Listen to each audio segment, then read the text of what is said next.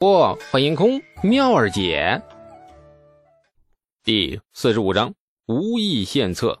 啊啊啊啊！对对对对对，不管什么事儿，先点头再说。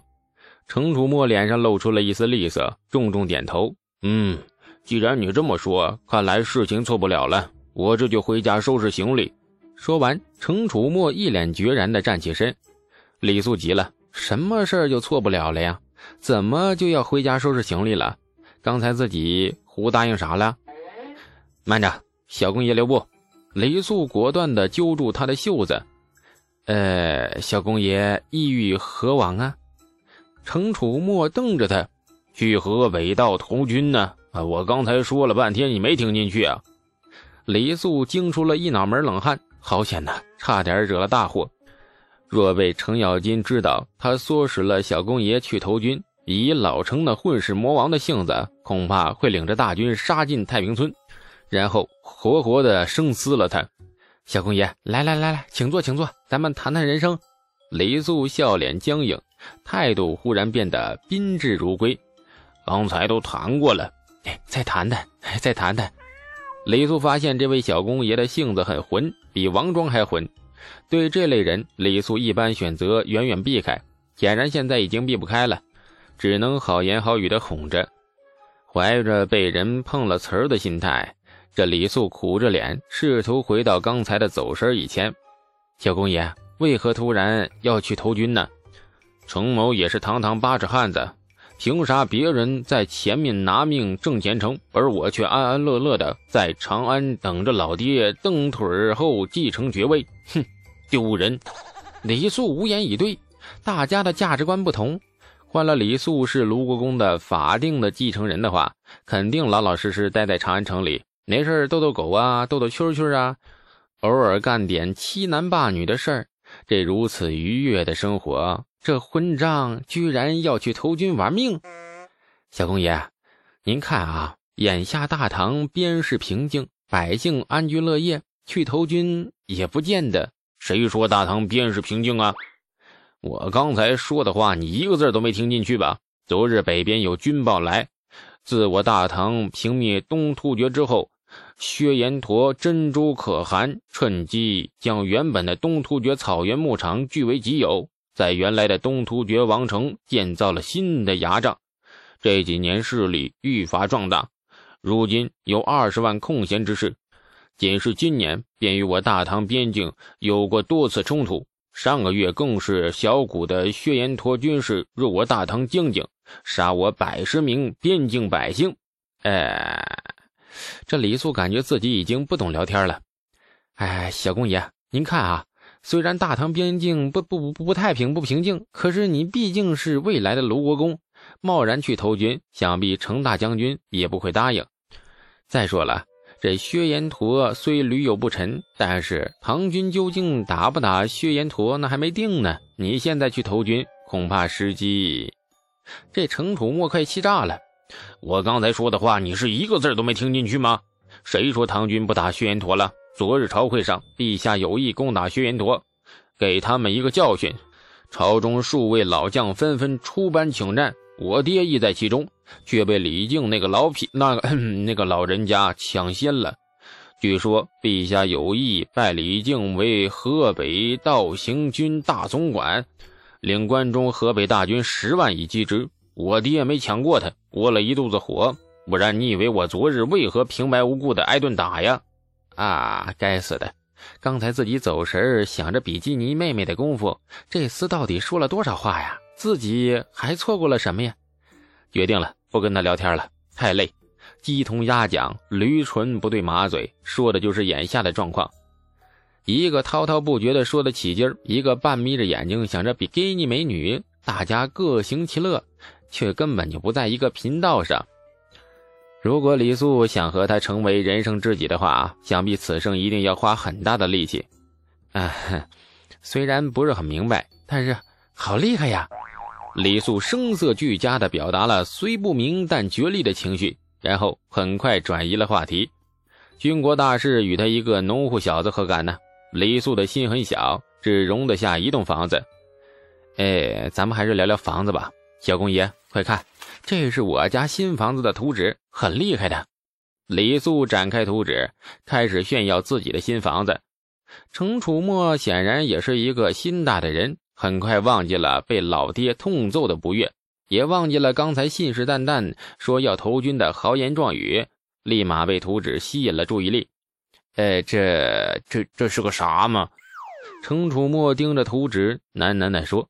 李素松了一口气，很好，这家伙上辈子一定是个鱼头胎，记忆只有七秒，唆使小公爷投军的罪名应该怪不到他头上。小公爷，您请看，这里是车库啊！不不不，不是马厩啊，比马厩高明的多了。它不是圈马的，是停马车用的。这里是浴室，不，里面不放盆子，而是放一个嗯特大号的澡盆子，里面还有一个桑拿房。洗完后可以在这里蒸一蒸，很舒服的。桑拿很难理解，不要在意这些细节啊。现在轮到李素滔滔不绝了。程楚墨直愣着眼看着李素，嘴皮子不停的张合，正应了李素刚才那句话：虽不明，但绝利。这李素嘴都快要说干了，终于将新房子的各类设施介绍完毕，笑得两眼眯成了一条缝，最后说出了耗费口舌的真正意图。小公爷家里难道不想弄这些新奇玩意吗？有了他们，日子会过得更舒坦。如果小公爷需要，我愿意为你画图纸，保证将贵府改造的既美观又实用。图纸卖你十贯钱，不贵吧？小公爷有意否啊？我论，呃，我我刚才说到哪里了？呃，对，打薛延陀。嗯，陛下已经下定决心，说话就要点将出兵了。李靖想当这个行军大总管，怕是没那么容易。我爹岂是轻易相遇之辈呢？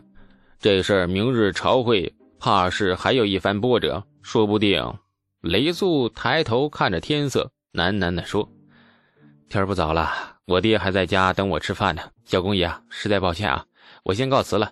啊，对了，我对如何攻打薛延陀很有兴趣，下次烦请小公爷继续说啊。”亲就算了，呃，告辞告辞。这跟程楚墨聊天简直是酷刑啊！李素决定以后见了他躲着走，躲不过去就装病，跟碰瓷儿似的，见到他就往地上倒，两眼翻白，口吐白沫，手脚直抽抽。相比之下，跟东阳聊天那就轻松多了。不说聊天了啊，仅看他那一张脸，就比程楚墨赏心悦目的多。仍是泾河河滩边。东阳一身紫裙，不施脂粉，白净无瑕的素面看着河水，文静的托着腮。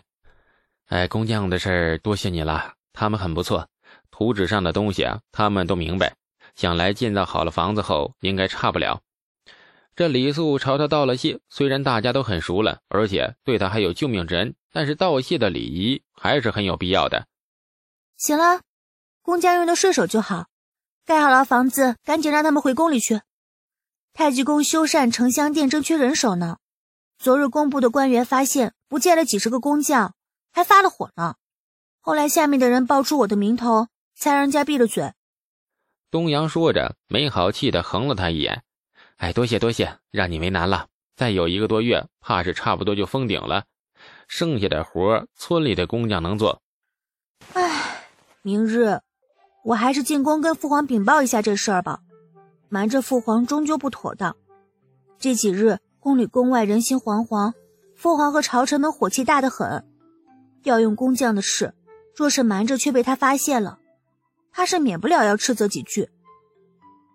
李素眼中忍不住冒出了八卦的光芒。嘿，啥事儿这么大火气呀？宫里遭贼了呀？你家才遭贼了呢，还不是男人家打打杀杀的事儿。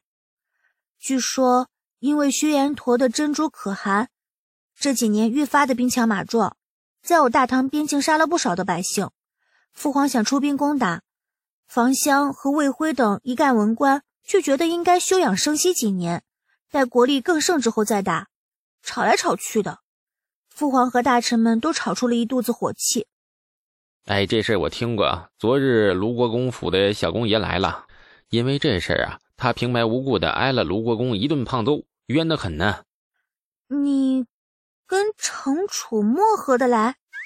李素点头，肃然的说：“嗯，知己堪比伯牙子期一般的知己，就是没有办法聊到一起去。李素默默的在心里补上了这一句。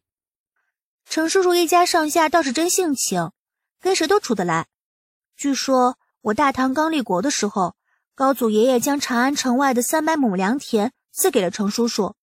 有天庄子里的一位农户家的老妇人得了疾病，程叔叔亲自背着她快马飞驰进长安，找到孙老神仙医治。这事儿到了今天还被人传颂呢。从那年起。程家庄子的田愣是比别家庄子多了半成。二人闲聊时，天南海北的什么都聊。东阳说着说着，忽然扑哧一下笑出了声。说起程楚墨更好笑。昨日他不知发了什么疯，回到府里面嚷嚷着要去河北道投军，气得程叔叔把他吊起来抽了半个时辰呢。李素吃了一惊：“啊，又挨顿揍？”“是呀。”他是程家的嫡长子，正经要继承爵位的。谁家嫡长子这么混账，好好的爵位不要，跑去行五里投军哇？李素苦笑：“哎呀，这可是真冤上加冤呐！因为一个薛延陀，程小公爷得挨多少顿揍啊？其实我就不明白了，为何我大唐一定要出兵呢？不战而屈人之兵，不是很好吗？世上哪有那么多不战而屈人之兵呢？”你想得到没？怎么没有啊？单说呢，薛延陀，我虽然不知道他那位珍珠可汗几斤几两，但是，哎，他总得有儿子吧？只要儿子数量超过两个，这事儿就能成。感谢您的收听，去运用商店下载 Patreon 运用城市，在首页搜索海量有声书，或点击下方链接听更多小说等内容。